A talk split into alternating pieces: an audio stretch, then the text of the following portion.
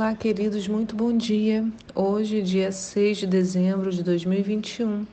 Aqui é a pastora Anícia e eu te convido nessa manhã, esse convite bom para um café e para sentar junto comigo para refletir na palavra de Deus. Talvez, se você estiver ouvindo isso à noite, né? Não toma café, não, toma um chazinho para não atrapalhar o seu sono. Se bem que se você for igual meu marido, você pode tomar café a qualquer momento né? não faz diferença alguma para ele. É, vai dormir bem do mesmo jeito, né? É uma benção poder dormir bem. Né? Eu, se eu tomar muito café, já vai me dar uma certa tremedeira. Eu fico meio acelerada quando tomo. Não é acelerada na ação, não, é no organismo, né? Dá uma. Fico meio trêmula e suando frio, engraçado. Bom, hoje nós temos três textos: Gênesis 44, do 18 ao 34, 1 Crônicas 7 e Marcos 15, do 21 ao 47. Eu hoje no comentário vou voltar um pouquinho no texto de Crônicas, vou comentar o, trecho, o texto de Crônicas 5, de 1 Crônicas 5, porque ao longo da semana passada o nosso devocional foi todo de, é, dedicado à festa de Hanukkah. Então vou abrir um parêntese e dar um, uma voltinha. A pergunta para nós hoje é como conseguir o sucesso, ou melhor, né, o que é esse tal de sucesso? A gente hoje vê um número sem fim de livros, cursos, vídeos no YouTube com o intuito de nos ensinar a ter sucesso. São livros como vencer, como ter dinheiro, como chegar ao seu primeiro milhão, quais as habilidades a desenvolver no século XXI, quais são os skills esperados pelos empregadores. É, leia isso e tenha uma vida plena, como envelhecer bem. Muitos outros livros, todos com essa ideia de nos ensinar a ter esse sucesso. Eu não estou diminuindo a validade dessas coisas, cada um vai ler né, conforme aquilo que seu coração deseja, porém, no reino de Deus, se queremos vencer, precisamos de algo mais, algo diferente do que esses livros apontam. As nossas habilidades são importantes e úteis na obra, mas sem clamor nada valem. Vou repetir. As nossas habilidades são muito importantes e úteis na obra de Deus, mas sem clamor de nada vale. Sempre haverá uma pessoa mais talentosa ou mais dedicada, um inimigo mais feroz.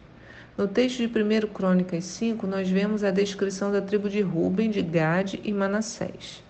Esses homens haviam pedido para ficar com as terras diante do rio Jordão e Deus havia permitido, desde que eles ajudassem seus irmãos nas batalhas para a tomada da terra do outro lado do rio. Então, veja só, Deus estava levando o povo a tomar a terra prometida. E aí, essa posse, né, tomar a terra significaria chegar até ela, então passava-se o rio Jordão, atravessa o rio e ali estaria, eles vinham caminhando da parte sul de Israel, subindo até chegar a esse local, que seria o local da terra, né? E quando eles chegam lá, haviam pessoas morando lá, e Deus havia trazido um juízo sobre essa população. E esse juízo viria ali nas disputas por aquele lugar.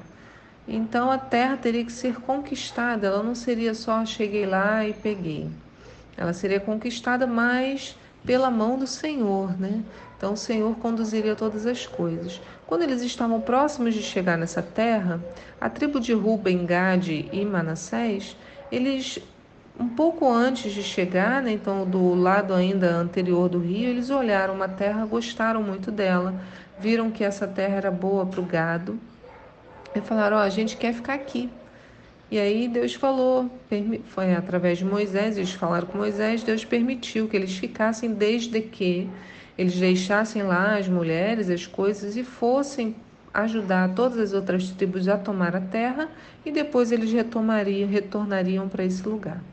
Então, olha o que a Bíblia fala sobre esses homens. Diz assim, 1 Crônicas 5,18: As tribos de Ruben, os Rubenitas, assim como as tribos de Gade, os Gaditas, e a meia tribo de Manassés, porque não foi a tribo toda que quis ficar nesse lugar, metade seguiu com o resto do povo, possuíam juntas de 44 mil possuíam juntas de 44.760 guerreiros experientes na batalha.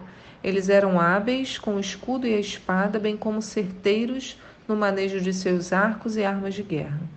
Então eram homens muito habilidosos, sabiam manusear o escudo, a espada, ainda eram bons de mira, né? Bem como certeiros no manejo de seus arcos e armas de guerra.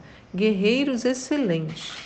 Dessa maneira a gente podia pensar, bom, eles podem vencer todas 44.760 guerreiros experientes, fora os outros que não deviam ser experientes, né? Muitos poderiam dizer, é por isso que eles ganhavam todas as batalhas.